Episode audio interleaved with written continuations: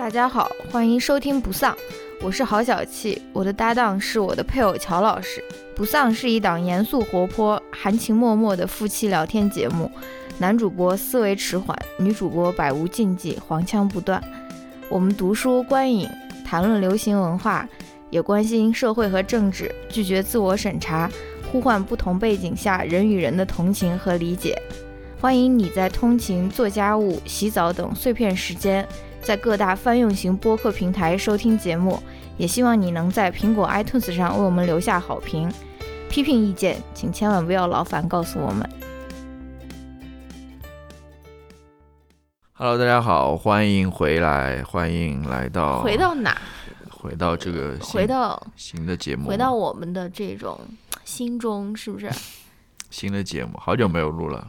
好久没有跟大家在电波中相遇了，跟大家在电波中失联了。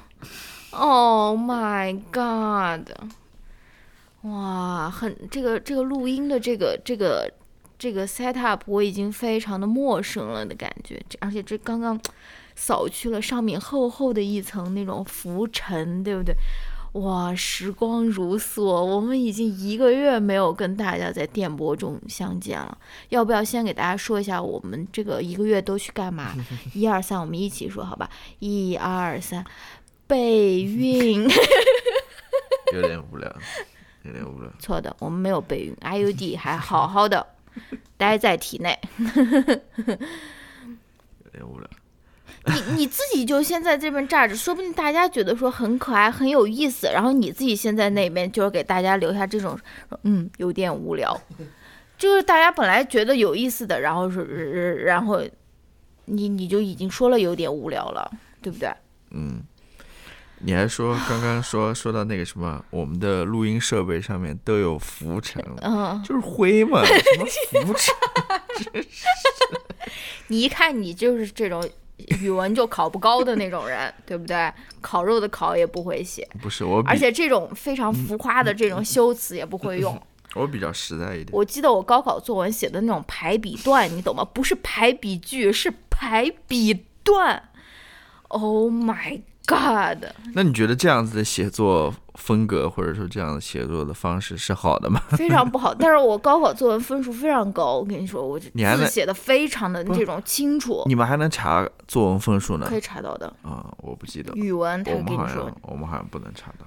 哇，我我嗯，好的，嗯。其实 我就是这种比较喜欢、比较擅长于这种弄虚作假，就是写这种 写这种非常非常浮夸的这种修辞的这种这种人啊。啊，嗯，行，那我们就不讨论这个作文了。呃，我有几件事情在我们正式来聊一些什么东西。啊，我也有一些事情想要跟大家分享。嗯嗯，我先说吧。你是想要说读书会的事情吗？差不多就这些事情吧。好吧。首先一个是，嗯，其实也是一个听友提醒我们了。嗯，就是说，他说就是，呃，怎么说呢？就是很多时候，如果说大家，尤其是刚听我们节目的这些听友们，对吧？你们觉得好像我们好久没有更新了，或者什么之类的，你可以，呃，你可以往前面听一听，呃，因为有前面还是有很多期节目的，因为我们大概已经做了有一百多期节目了。哇！对，尤其是你还觉得我们前面有些节目做的还很不错，是不是？嗯嗯嗯嗯，值得大家去听一听。嗯。然后那个听友也提醒我，其实可以重新上传，对吧？一些节目，Why not？但是我觉得，嗯，我觉得没有必要吧，因为都在那儿嘛，又不是说，只不过他可能在比较靠前的位置，可能你需要，对吧？往前面翻一翻。嗯，那我们就搞一个那种老歌新唱环节，什么意思？就是嗯，就是以前的节目，我们而且以前的节目我也不太想重新再去听啊，或者什么之类的，然后。我你这么不喜欢这种这种面对面对真实的自己吗？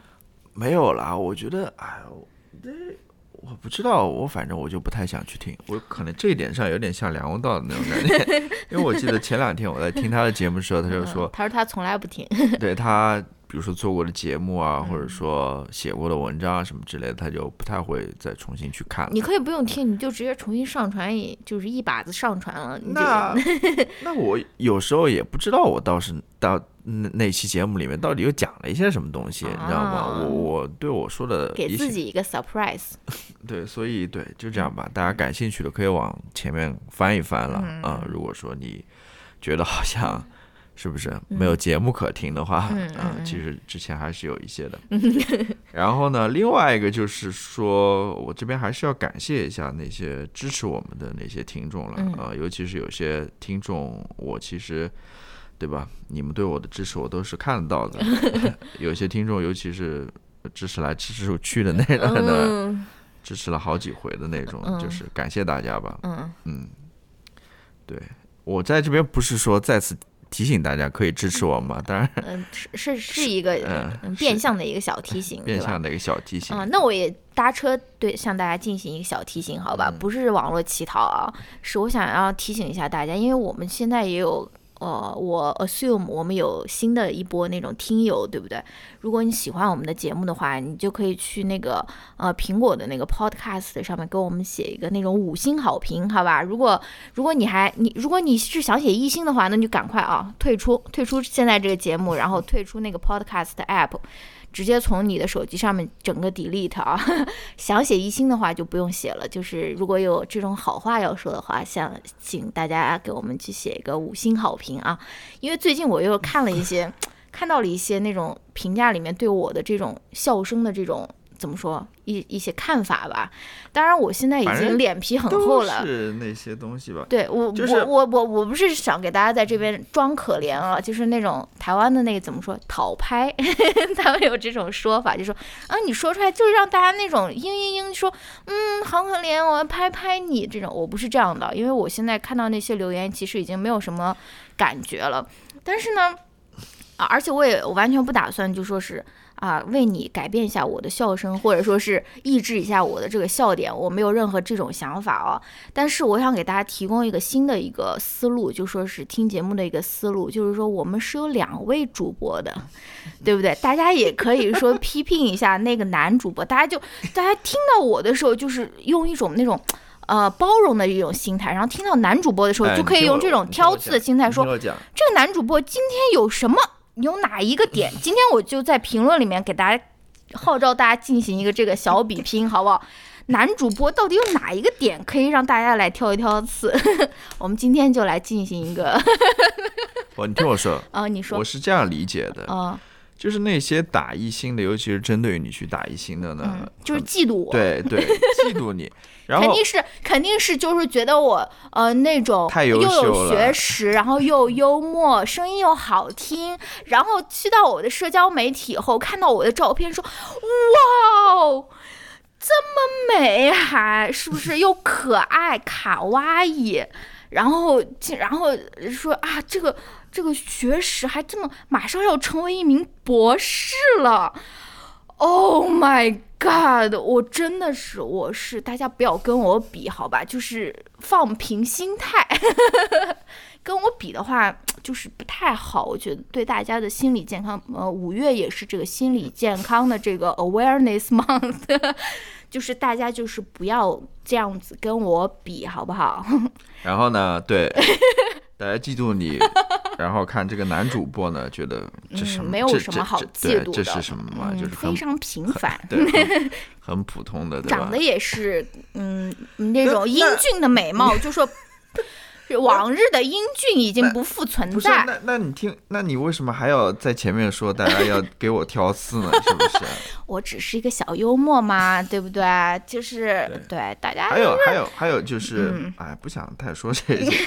就还有一个就是，我已经觉得现在现在那些觉得我们的内容迟迟不开始的这些这些听友，已经在这边已经在这边打开这个评价要写一星了啊！前面废话太多，就是嗯。呃，我觉得还是就是我们之前加的那个 intro 嘛，里面其实有一句话嘛，如果说就是不喜欢的关关掉即可嘛，是对。吧？，我觉得那个 intro 还是挺有用的。是的，之所以最近又开始冒出来这些 不太好的评论呢，就是因为我们在做那个日更的时候嗯，其实没有把那个开头加上，对的，所以嗯，这开头还是比较加上的。对的，以后即使什么都不加，就把那一句加上，不喜欢就赶快关掉。对，那最后还有一件事情呢，就是啊关于还有事情关于，housekeeping 关于图书读书会的嘛。啊，嗯对，读书会可能要稍微后面一点了，是嗯，因为我们现在真的事情非常多，有点多，稍微学业的这种压力，毕业的压力，对不对？还有这种生活上面的琐事，就是生活的重担。哇，重担压在我们身上，对吧？具体就不跟大家分享了，毕竟我们是一个，对吧？不是一个那种呃 daily vlogger，是不是？嗯、就反正就是最近就是特别忙嘛，就是最近就是嗯生活也没有到一个怎么说可以有一个非常规律的一个 routine 的这个时候，就是最近还是有这个一团一团糟的感觉，但是慢慢会好的。所以，对吧？大家 多听一听之前的节目，对我们的这个读书会多包涵。其实啊、现实或者说真正的嗯情况是怎样子的呢？嗯，是我们都在看别的书。是是是是，没有了，没有了我在，想，我同时在看三本书，没有了，不加上读书会那本是四本。没有了，没有了。嗯我们会尽快的、尽快的把这个读书会的节目做出来，好吧？好的好的。那我其实没有什么别的要说了。嗯，虽然说是前面的好像是这种瞎瞎聊的这种，但是我们今天这一期整期的节目都是一期闲聊节目。这哪一期不是闲聊节目？是啊，就是有些人就觉得我们就是钻的不够深嘛，就是要那种一经多，呃，就什么一专多能，就是有一个就是那种深深深的往下面钻，然后又有很非常广阔的这种，就是我们不是这样的人，好不好？我们就是一个非常随随意的一个播客，大家对我们不要有任何过高的期待，好吧？那今天我们来，今天我们来聊一点什么呢？大家注意，这个挑挑刺、挑男主播刺的这个小小环节一直在进行哦，看看大家能够挑出什么什么东西出来，好不好？真的没有必要。我对，好，那嗯我们其实就来聊一聊我们最近看了一些什么电影、电视吧，是不是？好的。嗯嗯呃，最近我们还是看了一些，嗯觉得还有一些还不错吧。嗯。嗯，因为最近，嗯、最近这个美国这个电影院也是逐渐放开了嘛，然后有不断的有新片上映，然后它也有那种，比如说多少多少周年某一个比较经典的一个电影，它就会有一个重映版，所以我们也在电影院看了一些比较经典的那种老老片吧。然后同时，我们两个也一起在追呃 HBO 的一部新的一个剧，我们两个能够共同追剧，这个是非常罕见的一件事情。我们有很多那种剧都是看了一个开头，然后就是没有坚持下去，所以我感觉我们这次还是对对。赶快要抓紧时间。那我们先来聊这部剧。随便都可以。，那这部剧其实应该大家也有人在追吧？嗯，嗯，叫《Mayor of Easttown》，对的，它的中文翻译成什么？东城梦魇。对，它有两种翻译，一个叫东城的梅尔，就是就是就是字面翻译了，啊。因为梅尔就是那个凯特温斯莱特她演的那个女主角的名字，但梅尔它其实也有梦魇的意思。它有，其实无论是哪种译法，比如说东城的梅尔，或者说东城梦魇，嗯。其实都只翻译了一半的意思。嗯，对，因为它这个 Mare 其实是有双重含义在那边的，嗯嗯一个是噩梦嘛，嗯对吧？另外一个就是里面的女主角，也就是凯特温斯莱特所演的，嗯叫 male、其实也是讲的关于她的故事吧，或者说围绕着她展开的一个故事。对。呃，嗯我先来说一说这个，你这个剧情梗概，我们再再给你一次机会，好吧？好就是你一说起来，就是说的非常的具体，非常 没有没有没有，我 我细这次就很。简单了。好的，我们看看这次乔老师的表现如何啊？对，这个 对，这个梅尔呢，其实就是这个女主角，嗯。她是这个 East Town 东城的，嗯，梅尔，没有没有没有嗯，她是东城的警察局的一个警探吧，嗯，那东城又在哪儿呢？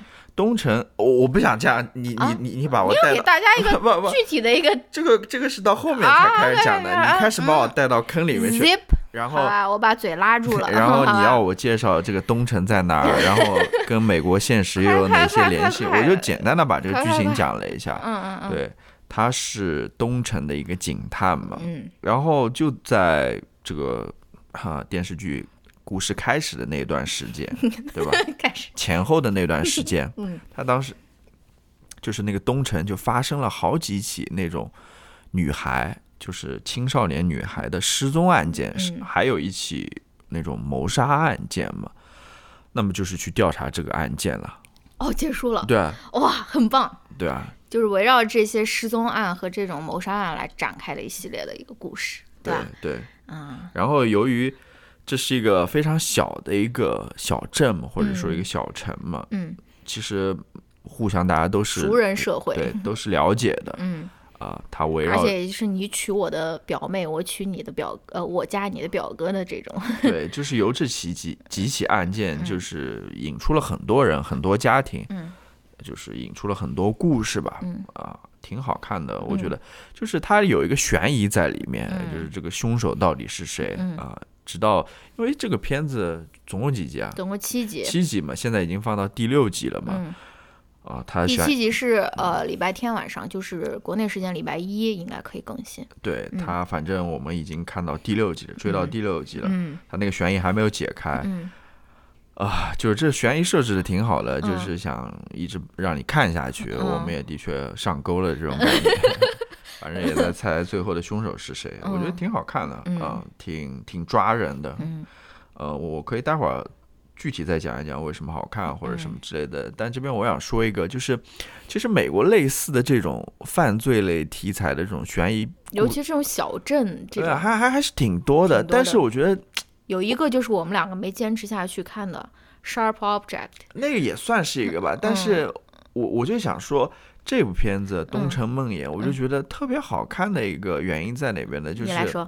就是可能他这个故事首先讲的挺好的，他这嗯个悬疑也设置的挺让人期待的那种嗯感觉啊。嗯另外一方面。就是他，他，他其实挺直白的，哦它不像那个呃什么利器，利器那个，好像有一点神那有点神神叨叨的那个那个是有点艺术的，它它其实挺现实的一个故事，然后其实跟美国现实也是挺呼应的这么一个故事，然后也是一个挺，呃，挺怎么说呢，挺真实的一个故事。嗯。它里面讲的那些人物啊什么之类的，感觉跟你也挺贴近的，或者怎么说，反正就是挺好的一个故事。嗯。另外一方面，我也想说，它其实是一个迷你剧嘛，嗯。它不长，它就七集，嗯。看完就它就是一个很完整的一个故事在那边。嗯。我就想到另外一个类似的这种犯罪类的悬疑嗯，剧，就是那个 Ozark 嘛，哦，Ozark。对。那个就是太长。了我对我看第一季觉得还还挺好，但是它嗯第一季其实悬疑或者说嗯。它最后又设置了一个悬疑在那边，嗯嗯嗯。就是这个就是呃，这个 Netflix 跟 HBO 的区别。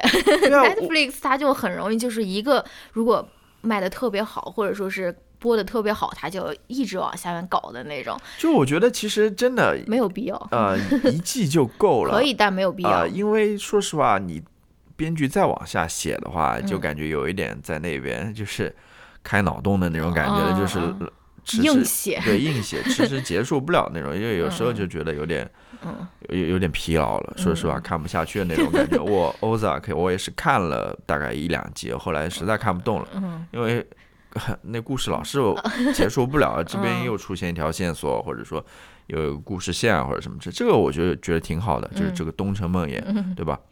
但是我最后一集还没有看了，他会不会把这个会不会呃烂尾呢？对，会不会把整个悬疑全部都解开，或者说他还会留一些什么嗯在后面，或者是不好说了。但是，对我希望他能够就是一季结束，比较嗯。完整。这就有点像那个 Little Big Lies 还是 Big？Little Lies。对 Big Little Lies 那个。我刚刚说 HBO 不不喜欢拍的这个 Big Little 他 Lies 要拍第二、第三季我。我没有看第二季了，但是我嗯觉得第一季也是一个比较完整的故事。嗯，是是对，是，可能因为反响太好了，嗯，他们又写了第二季的故事。嗯我没有看过第二季了，我也不知道。第二季我看了，还可以，还不错。但对，嗯，就是这么一个我的一个感受吧。哦，嗯，我也挺喜欢看这部剧的。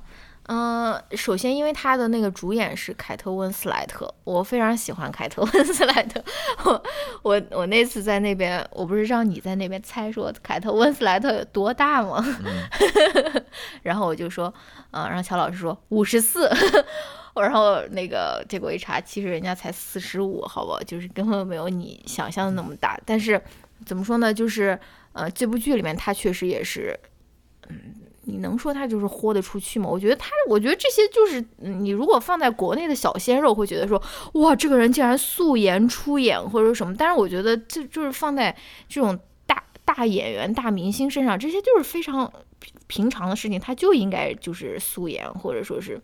他演的就是镜头的，他演的就是这么一个人物呀，对吧？一个小城的一个警探嘛，啊，对我们还没有讲这个小城在哪儿呢？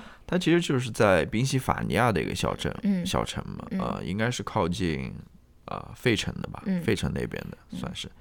那就是这么一个中西部，算是中西部，不还算是东部的一个一个，对啊，就是这样子一个城镇上面的。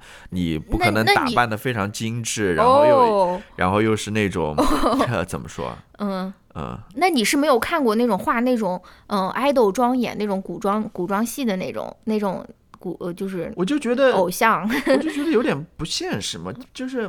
我知道国内有很多那种所谓那种小鲜肉拍的那种剧啊，尤其是那种职业剧啊，或者什么。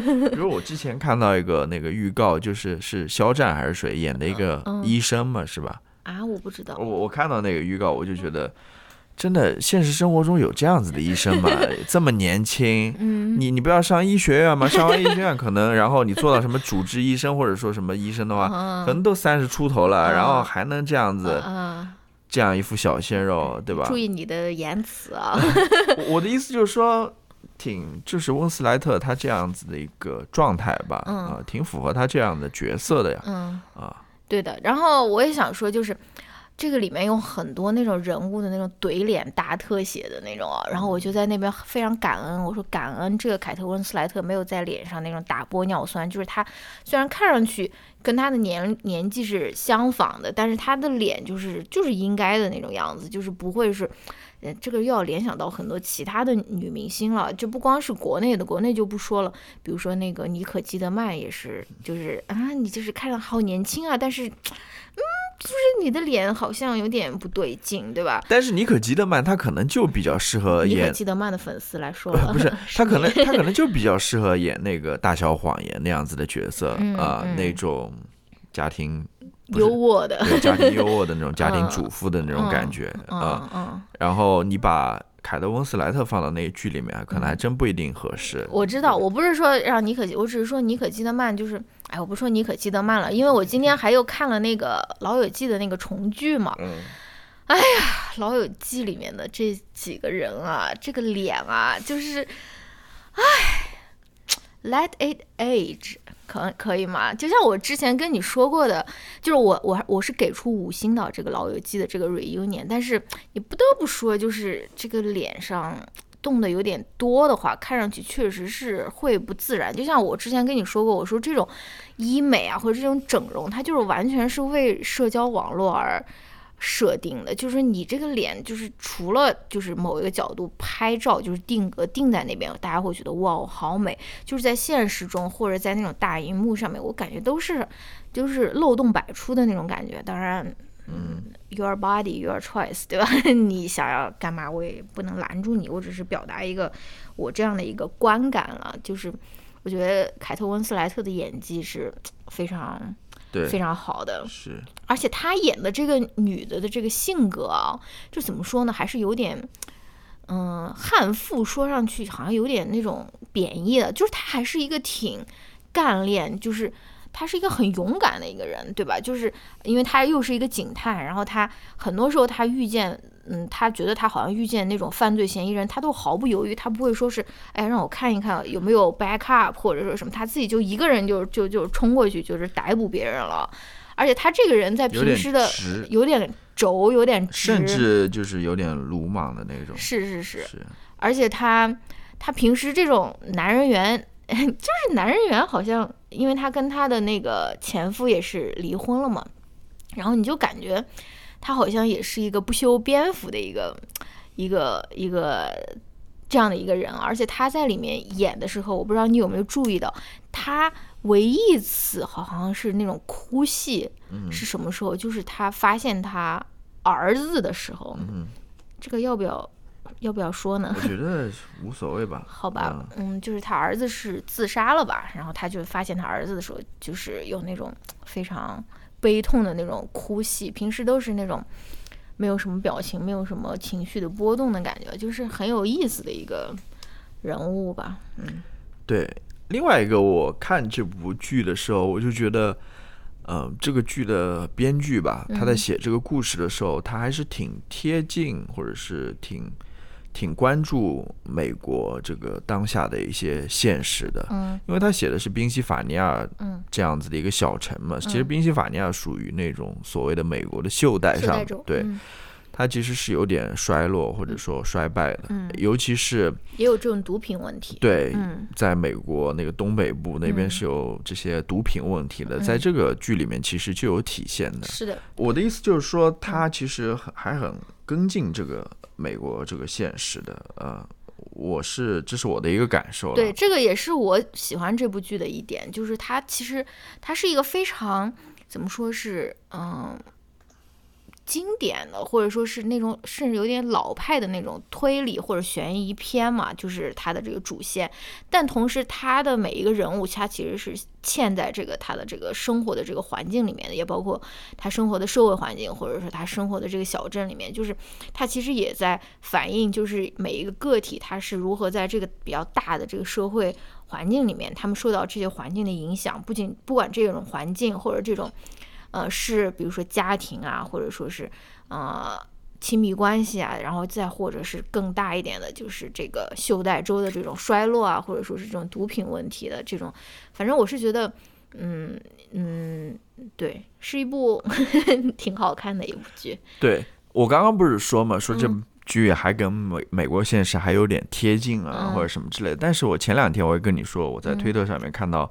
一些美国的网友也在讨论这部剧嘛，就觉得里面有一些镜头，其实是有一些在他们看来是没办法理解的，或者说离现实是跟现实不符的。嗯，比如我跟你说过那个呃，凯特温斯莱特他的一个女儿，对吧？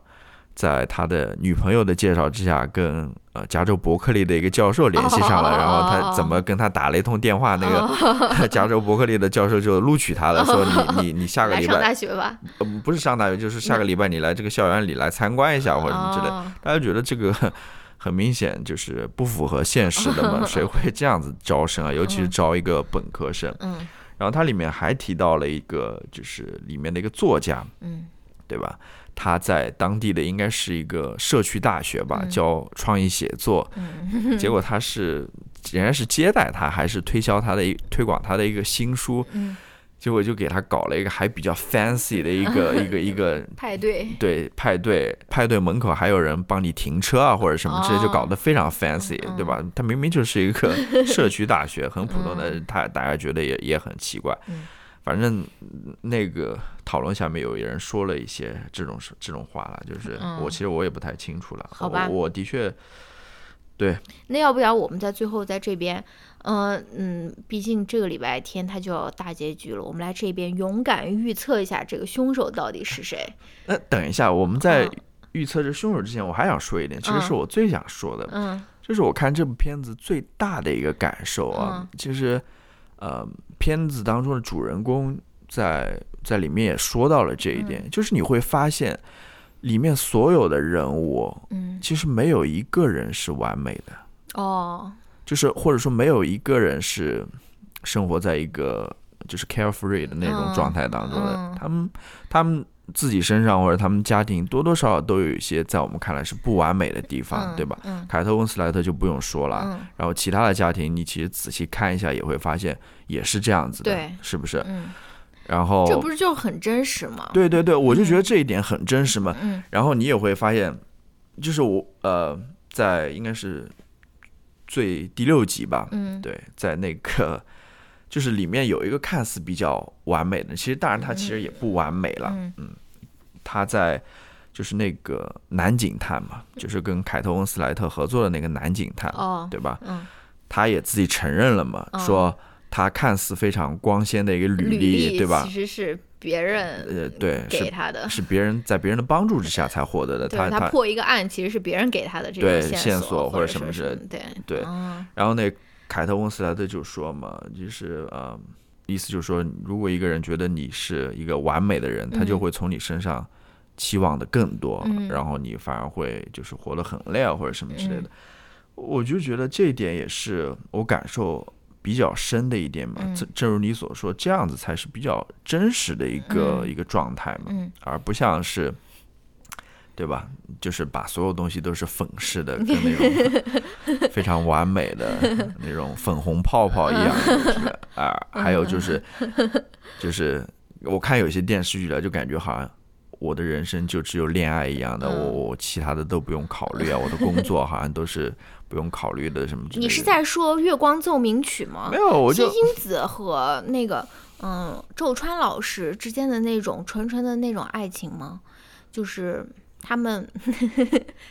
对啊，我就觉得，我就觉得这样子的剧吧，嗯。肯定会影响你怎么去看待这个社会也好，或者看待自己人生也好。没错没错没错，尤其是你想想这看这种剧的都是都是什么年龄段的小朋友对啊啦，你会觉得岁你会觉得说啊，我好想要一段这么完美的这种爱情，尤其是尤其是当你的人生有一点不顺利的时候，你就会嗯觉得我我的人生怎么就是这么坨屎，对啊，就就这么狗屎啊！嗯。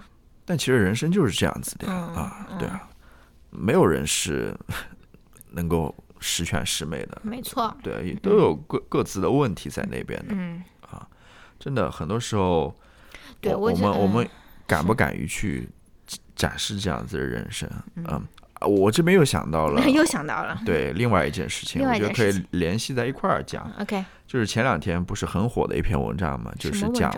那个人物的一篇文章，嗯，就是讲那个刘小样的。是不是？看了我也看了，嗯我很少，我推荐下对我？我很少非常完完完整的去看一篇微信上的文章。我看嗯完之后，其实也是这样子类似的一个感受吧。就嗯大家之所以觉得这样子的文章好，或者说因为人物经常写这样子文章嘛，嗯对吧？就是我觉得他近距离的去观察了一个人的生活或者嗯一个人的人生嘛，嗯你会发现，对这样子人生就是真实的人生嘛。对，人生就是充满矛盾，对啊充满那种不甘心，就或者是充满各种 struggle 的这种是的这这种样子呀。是的，是的，呃我们也只是只是只会在这样子的一个描述当中，我们才能找到共鸣，而不是那种，对吧？嗯，那种叫什么 粉红泡泡下的那种，我我们跟那样子的人生，看出来了，我这个这我们个词语有限，粉红泡泡来，对我我说了好几次就我。们跟我们跟那种，你是说我经常观看的一些美妆 对啊，我我我 vlogger 也我吗？我也有这样的感觉，就是我我们跟这种经过修饰的，然后非常表面的这样子的、嗯这样子的呈现，我们有有什么共鸣吗？嗯可能我们唯一有的共鸣就是说啊，这个产品还挺好用的，其他的有吗？嗯对吧？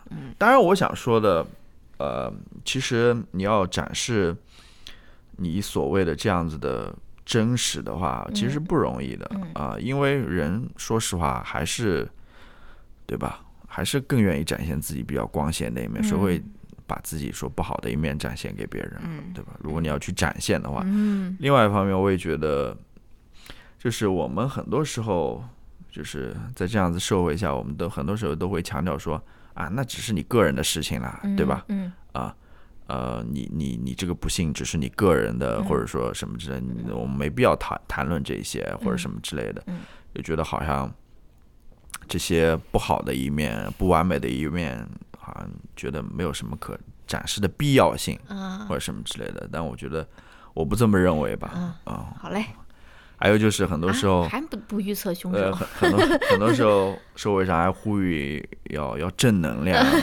对吧？不要不要负能量，你讲那些不好的事情干嘛？是不是？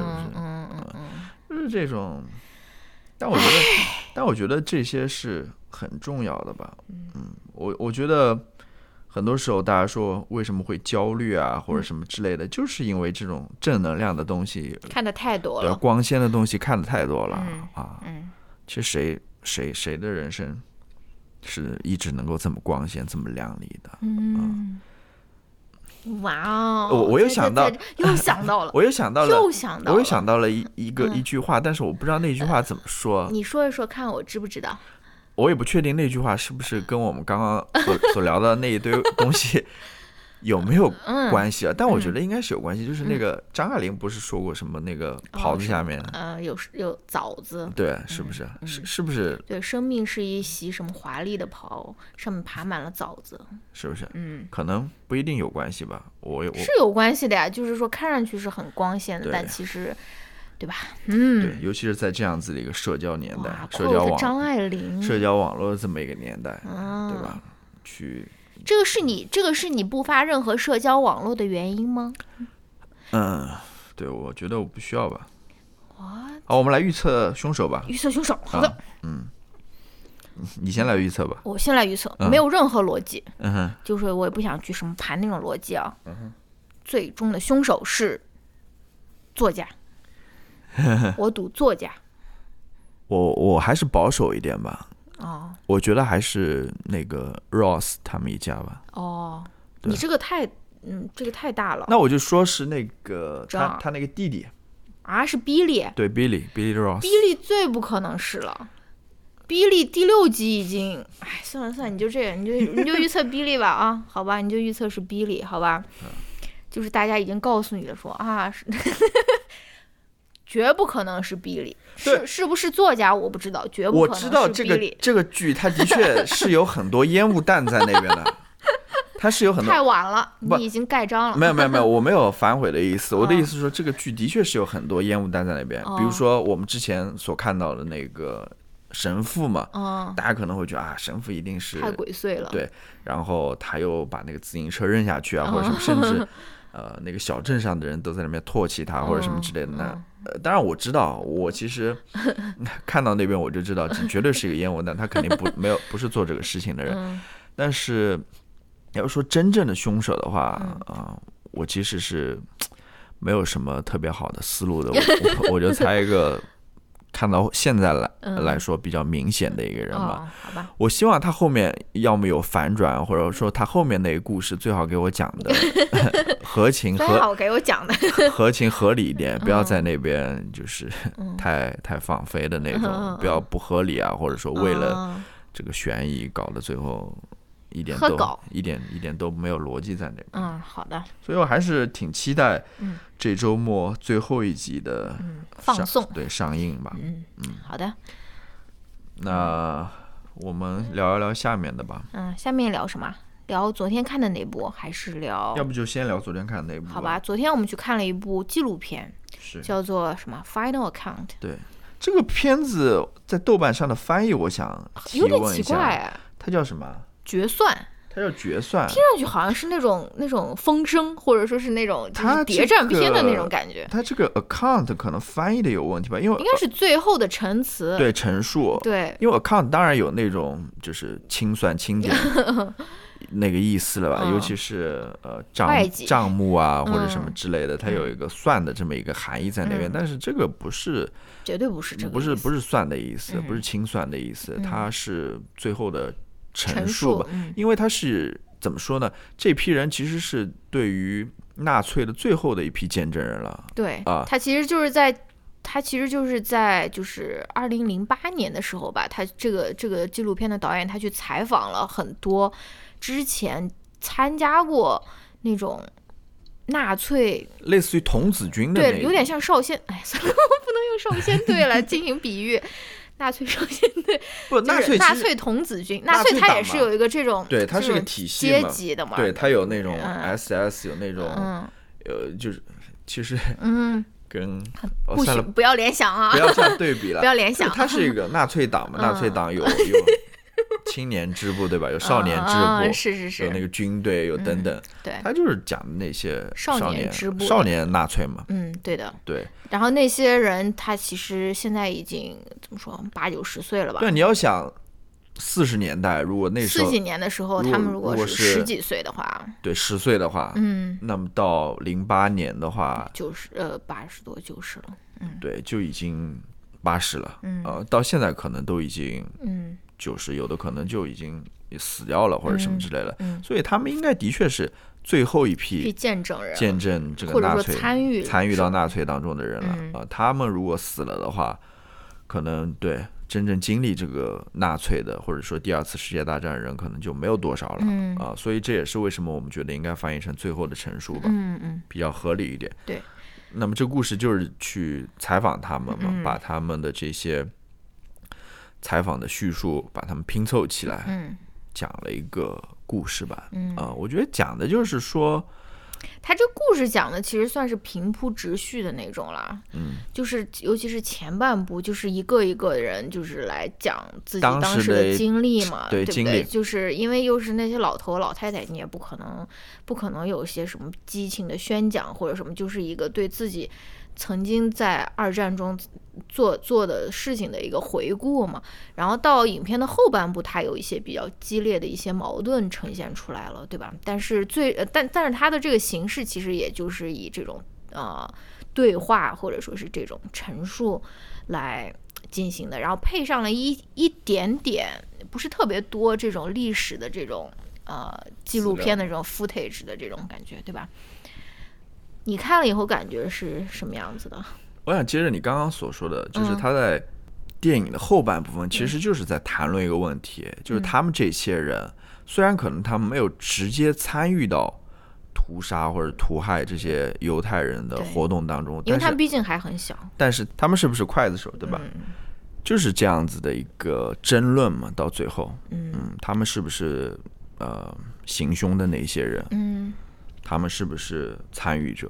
其实就是围绕这个的一个争。有些人可能觉得他们其实有的，有些人是觉得是他们是共谋的，嗯对吧？有些人觉得是他们就是凶手，嗯有些人不承认。嗯，有些人甚至觉得能现在还觉得，就是他们到八九十岁，他还觉得当时参与到这个这个童子军中是一件非常荣耀的事情，因为这是他们用的那个词叫 elite 嘛，就是这个精英的，就说是不是所有人都能够被选进去的，他们还是甚至这么多年过去，他们也是对自己的这个曾经的身份感到非常的自豪和骄傲，而且不不觉得说自己是参与到了一件就是这么惨绝人寰的一件。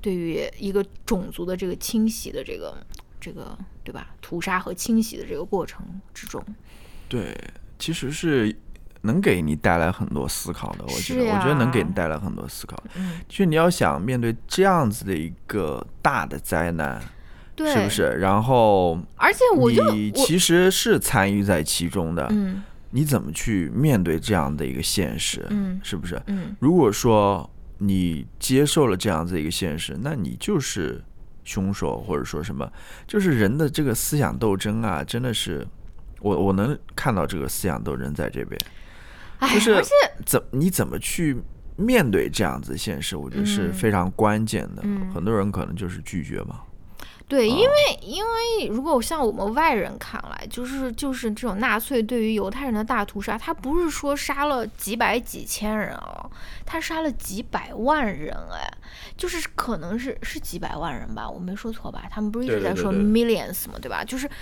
这么多人，你能够想象吗？就是而且就是。参与到这件事情里面，而且我们也就是非常，我我们现在看来，就是纳粹或者说是那种希特勒，是可能就是极度邪恶，就是在邪恶的这个光谱最最顶端的一个人啊。然后，但是你呢，你你又在想说，呃，这些所谓的参与到这种。嗯，这个过程中，但他没有直接的杀人了，但他们会比如说是帮忙打扫那种 camp 呀，或者说在 camp 就那种集中营边上，他们会帮忙做事啊，或者那种。对他他们其实不是直接参与的对他们没有直接不参与是那种纳粹的，比如说士兵啊，嗯或者说是他们里面很多人都是，比如说给给边上的工厂或者什么嗯算账的、嗯记账的，嗯然后是那种集中营的卫兵守卫，嗯甚至是就是附近村庄的居民，嗯然后她老公可能是在那个嗯集中营里面做守卫的，嗯等等，就是这些所谓边缘上的一些人物吧，或者说，呃，里面我记得有一个老头，我也不知道他具体职务是什么吧，他就说，呃，有一些犹太人会躲在那个农庄里面还是什么的，他们应该就是当地的当地的村民吧，对是不是？嗯他看到他们之后就举报他们，然后你看就这样子的一些人嘛，对那那他们在这个历史当中到底扮演的是怎样的角色呢？嗯是说共谋者吗？嗯还是说只是一个旁观者？嗯还是说他们就是凶手？嗯是不是？就是嗯，对你刚刚问的一个问题是很好，你说他们都是那种边缘的人，没有直接参与到这种所谓的这种屠杀。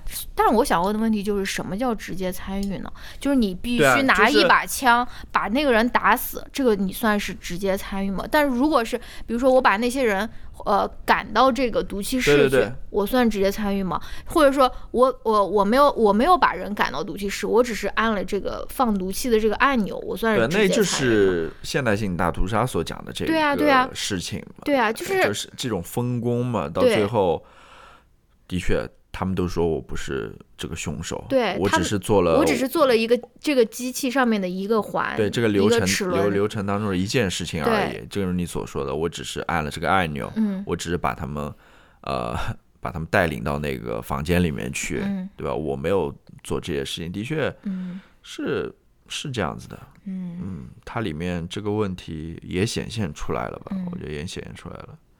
我觉得还是挺挺有，挺有怎么说呢？挺让人重新思考，值得不是挺让人深思的一个电影吧？嗯啊、因为很多时候是，其实这样子的一个一个困境，嗯这样子一个思考的困境，嗯其实一直没有消失吧？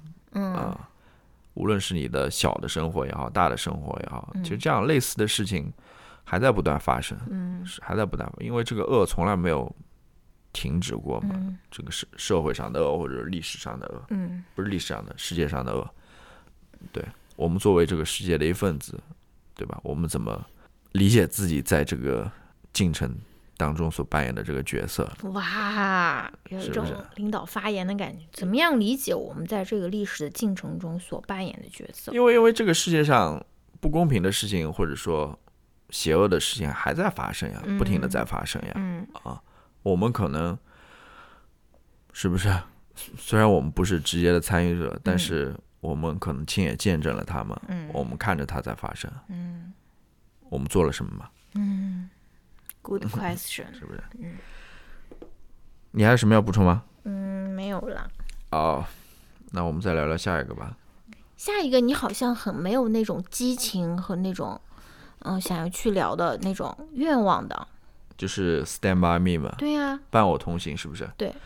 呃，我觉得，我觉得我感触不是特别特别深，但是我能理解，我能理解，我还是 Oprah，我 我觉得我还是有一点感受的吧。嗯我就有一点感受，可能你你不是那种，还是有一点感受的，你不是那种心如死灰的那种人。呃，《Stand by Me》就是我们也是呃前一段时间去电影院看的，因为它是今年是上映三十五周年吧。然后《Stand by Me》呃是讲的怎样的一个故事呢？就是四个小男孩吧，四个小男孩，他们是十二岁左右吧。他们在某一年夏天，听说他们那个小镇上又是个小镇的故事，小镇上有一个什么小孩死了，嗯在铁轨边上，在铁轨边上，然后他们就相约一起去看尸体的一个故事，就这样一个故事，对吧？然后每一个小孩他又有自己不同的这种故事吧，就是自己的家庭啊，或者人生的这种遭遇啊，对吧？然后我是觉得很好看的，可能是因为我。嗯，我一直很喜欢这部电影，因为我这部电影已经看过一次了，而且这部电影的主演就是我不知道大家知不知道，是瑞凡·菲尼克斯，就是演小丑的那个啊、a Queen，就是那个杰昆·菲尼克斯的哥哥，他叫 River Phoenix，然后他是在二十三岁的时候就非常不幸的就英年早逝了嘛，而且那个杰昆·菲尼克斯他现在跟那个 Rooney Mara 他俩生的那个小孩儿，好像起名字就叫 River 嘛，就是来纪念他的这个哥哥嘛。然后，呃，对，因为他是其中的一个主演之一，所以我可能就是对这部片子的印象就是特别深，因为很很小的时候我就嗯知道他哥哥就是英年早逝的这个事情吧。反正我觉得我是很喜欢，我是很喜欢这部电影的，就是怎么说呢？我觉得之后看到，因为他也是根据斯蒂斯蒂芬 斯蒂芬金的那个呃呃原著来改编的嘛。我我觉得就是很多我们现在看的很多电影，比如说那个《It》，也是斯蒂芬金写的，而且还包括那个《Stranger Things》，其实都有这个伴我同行的这个影子，就是小小孩子去探去探索小镇啊，或者去探索这个。对吧？自己居住的这个呃城市啊，或者什么的这种感觉，然后大家夏天的时候在这边一块儿骑车，一块儿去。当然，当然后面那两个都是有一些那种呃奇幻啊，或者说是恐怖的元素在里面。但这个就是一个非常写实的一个故事吧？对对吧？其实我看完这部电影，我最大的一个感触是什么？嗯，我就是觉得说，你不要把小孩。当做什么也不懂，或者说什么也没有办法理解，或者什么也没有办法感受。我觉得小孩是非常非常非常聪明，也非常非常敏感。他有的时候甚至比大人还要敏感。他对于这个世界的感受，或者说他对于你对他的这个态度的这种感知，他其实是非常非常灵敏的。就是包括那个男主人公，就是呃说故事的这个人嘛，他其实就是因为他的哥哥。比他好像看上去比他优秀很多，学习又好，然后又会打橄榄球，但是不小心，不是，也就是不幸离世了嘛。所以他的父母好像就一直在那边很不满，就说为什么死的不是你？为什么你哥哥那么优秀反而死了，对吧？就是我觉得你回想自己的童年，很多时候我们其实是可以理解非常复杂，或者说是我们是。对对，这种情绪或者是我是有感知能力，是有这种理解能力的。就是如果尤其是最后，你如果是有了自己的小孩的话，你一定不要把他就是当做一个物品，你要从小就是要把他当做一个大人来看待，来跟他这种交流，跟他相处。这个可能是我最大的一个感受，就是小孩子他其实是非常聪明和敏感的，就是对吧？刚才我不知道我说了多少个就是，因为因为因为我试图在这边把自己的这个想法这种拼命的撑长，因为 乔老师好像没有什么想要补充的。没有没有没有，但是我想补充一点的就是，很多时候可能怎么说呢？嗯啊，你说我们在跟小孩子交流的时候，要跟大像像对待大人一样跟他交流，他其实什么都懂的，对吧？嗯，要要。保护他的这些自尊心也好，或者说什么要也好，对吧？要要不要以那种对待小孩的那种态度去跟他交流什么？什么？你不同意？没有，我没有说不同意。我的意思是说，嗯，怎么说呢？其实现在很多大人，嗯，他们也不知道怎么跟大人交流呀，哦，对吧？他们就简单的人与人之间交流也没有学会呀，哦，是不是？嗯。本来交流就不是一件很容易的事，尤其是跟你最亲近的人，嗯啊。这里面怎么去交流，其实是一个很大的学问在里面的。嗯，其实很多人可能不要说跟小孩了，跟就跟普通人、跟身边的人，也没有做好这件事情。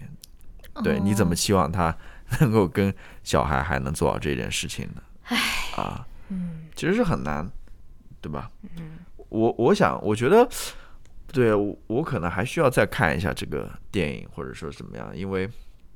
我有两个感触比较深的吧，一个就是，它虽然是八五年拍的一个电影，但是这个故事应该是发生在更早以前一点的，应该是五六十年代的那个时候，如果我没记错的话。嗯。呃，那个时候我就觉得，如果说这个电影是比较真实的呈现 当时的那个小孩子的状态或者风貌，我就觉得哇，那时候风貌是，就是社会风貌什么之类的，我就觉得哇。那时候小孩子都挺野，对，很野的那种，没人管的那种。就是我们先不说那种离家两天没有任何 大人报警，大人也没有报警啊，或者说什么之类的。然后你看那些小孩子在那边又抽烟，然后又说脏话，在那边，尤其是那个戴眼镜的那个人，戴黑框眼镜那个人，我也不知道，简直就是一个真的满嘴在那边胡说的那种感觉啊啊，就是很野的这种感觉，我就觉得。嗯，现在小孩好像 都是非常乖的那。现在小孩可能都在上辅导班的感觉。是是，我就觉得，呃，对，这个是 我的我的我的一个感受。嗯。第二个感受就是，感受，其实，嗯，怎么说呢？我觉得虽然它是一个美国的故事，尤其是发生在那么久远的一个故事，我觉得大家多多少少还是能有一些共鸣的吧。因为我觉得这个故事的讲述者，也就是那个里面的那个 Gordy，对 Gordy，他其实是长大之后回来写这个故事。对我感觉他就是斯蒂芬金的原型。是是是，他其实他其实当时的一个态度就是说。是很怀念当时那一段时期的，跟他的几个小伙伴在一块儿过的那段时期，尤其是他们一起去看尸体的这件事情，发生了那么多事情，或者有一些非常呃真诚的一些交流在里面，就是他很怀念自己的过去或者童年的这种感觉。我觉得我们也能够有这样子的体会吧，啊，就是你的童年是不用那种练习钢琴，或者或者说，我觉得。呃，我在我们的能看到的一些作品当中，也有这样子的主题在那边，就是对童年的一种怀念，就那种无忧无虑也好，或者说怎么说啊？嗯，啊，就是就那童年的美好吧，嗯嗯，那种纯真，那种美好在里面。对，但是正如你所说，嗯。这个故事里面，这个四个小男孩，他们的童年其实不仅仅只是单纯和美好了，对啊，他也有各有各的心事的，对他也有那种非常成年人的那种呃故事在里面，不是故事在里面那种元素在里面了啊。对，还有一个我想说的就是，其实这四个小男孩，他们你你感觉十二三岁的时候，好像离长大还是很。久远的事情，但他们最后的结局，或者说他们其实都是能够看出来的，就是就是，比如说是那个呃，River 他演的那个角色，他最后就是虽然说是考了大学，考了那种呃法学院，然后当了律师，但最后是因为见义勇为被人家给捅死了。就是你感觉他这个人就是 make sense，就是你小的时候你就觉得他就是会做这样的事，他没有说因为他长大了就好像就是丧失了这份勇敢，或者丧失了这份。呃，真诚或者说什么，你就觉得他他小的时候就是这样的人，他长大也是这样的人，包括其他的两个那个小小朋友也是选择了，就是让大家觉得说，哦，好像就是你应该去做，应该选择的这条道路，好像或者说他这个性格其实早就已经决定了。是的，是的，你就是觉得说啊，好像是是 make sense。但我这边要提一个问题啊。它里面其实还有，就是这个电影里面，除了这四个小小男孩之外，还有另外一拨人呢。嗯就那帮混混混混，那帮流氓，他们为什么要把这一波人介绍在这个故事里面？嗯，他们的目的，他们在里面的目的是什么？就是跟他们进行，给就是制造那种制造戏剧冲突障碍 嘛。但是。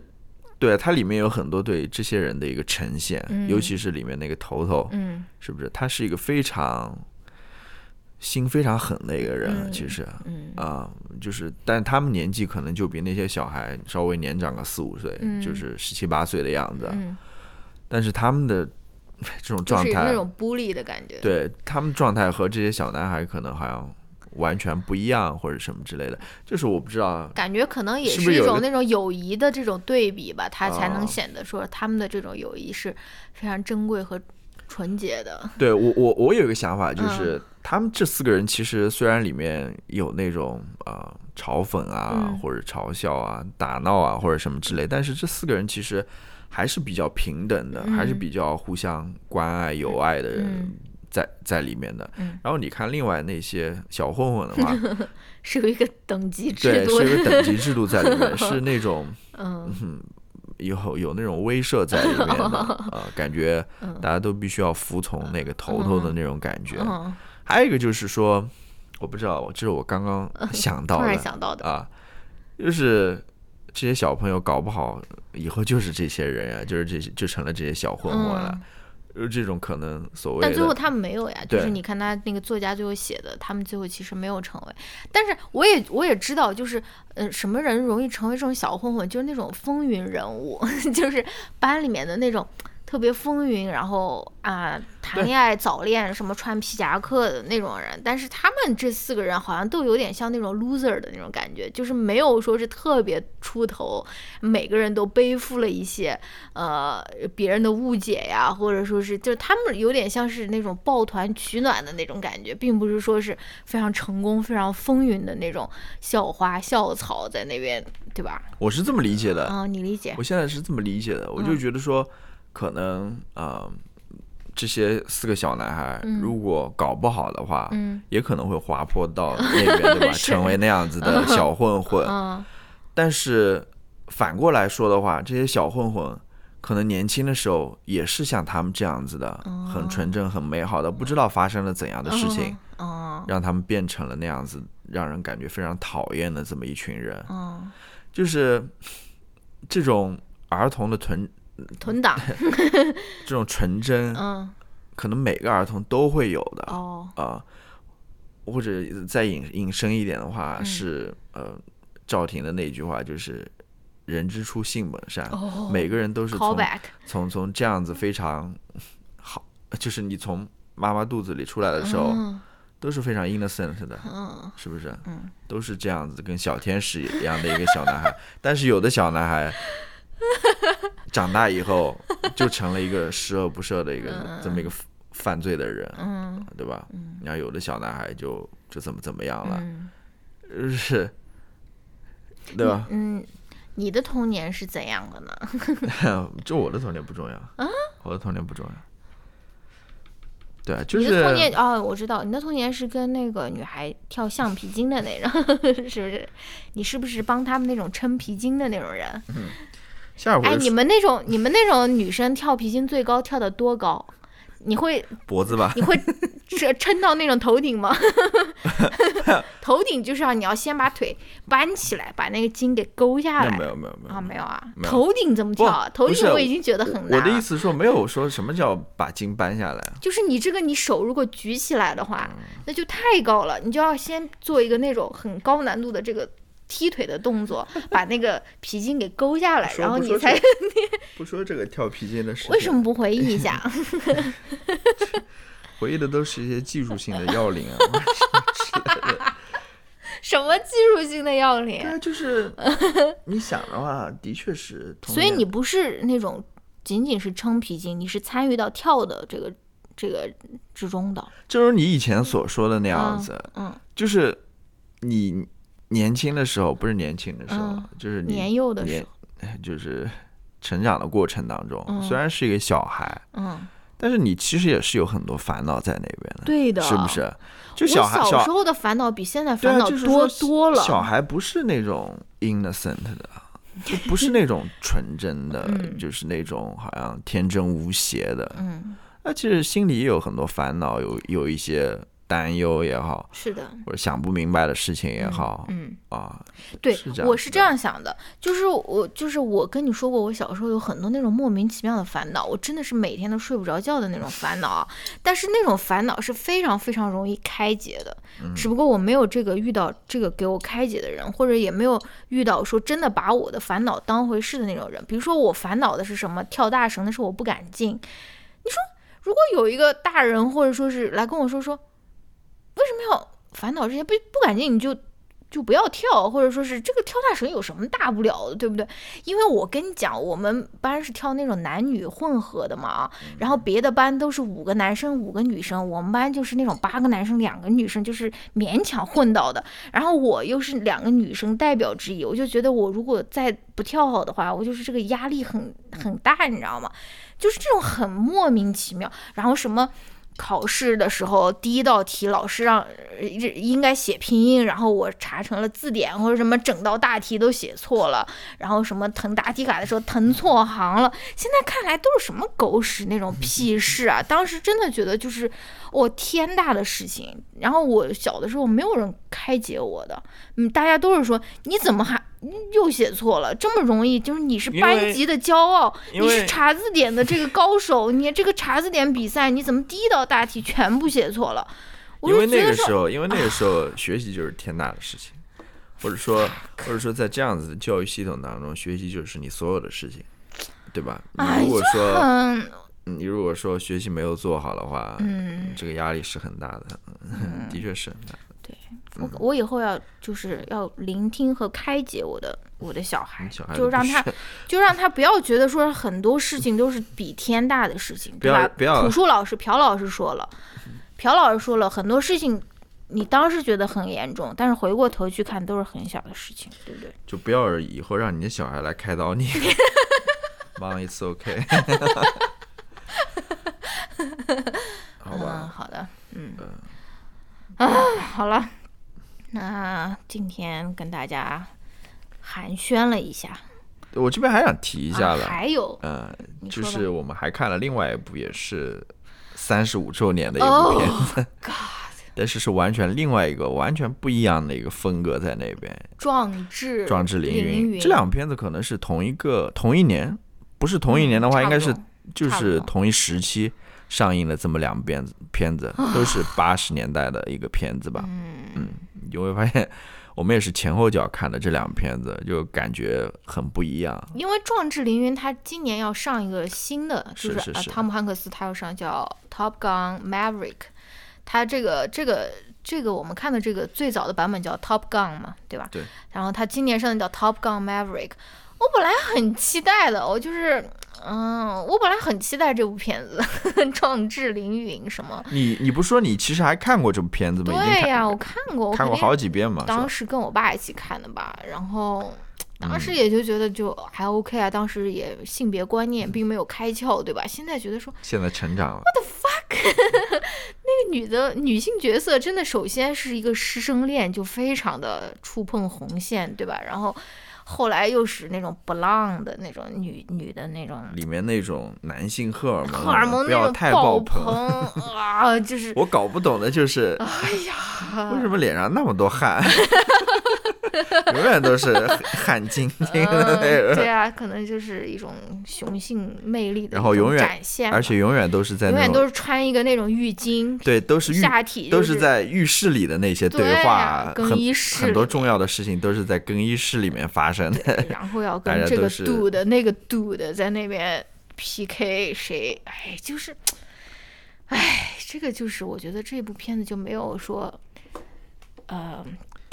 他们有一句话说什么啊？就说这个东西，或者说以前很很很老的一部片，或者一句话有没有 aged Well，well，就说那这个到现在看有没有说过时或者说什么，我就觉得现在看这个《壮志凌云》就是有点怎么办，就是 批判就有点太多的感觉。我我的这个批判的眼光就是没有办法对，收起来的感觉。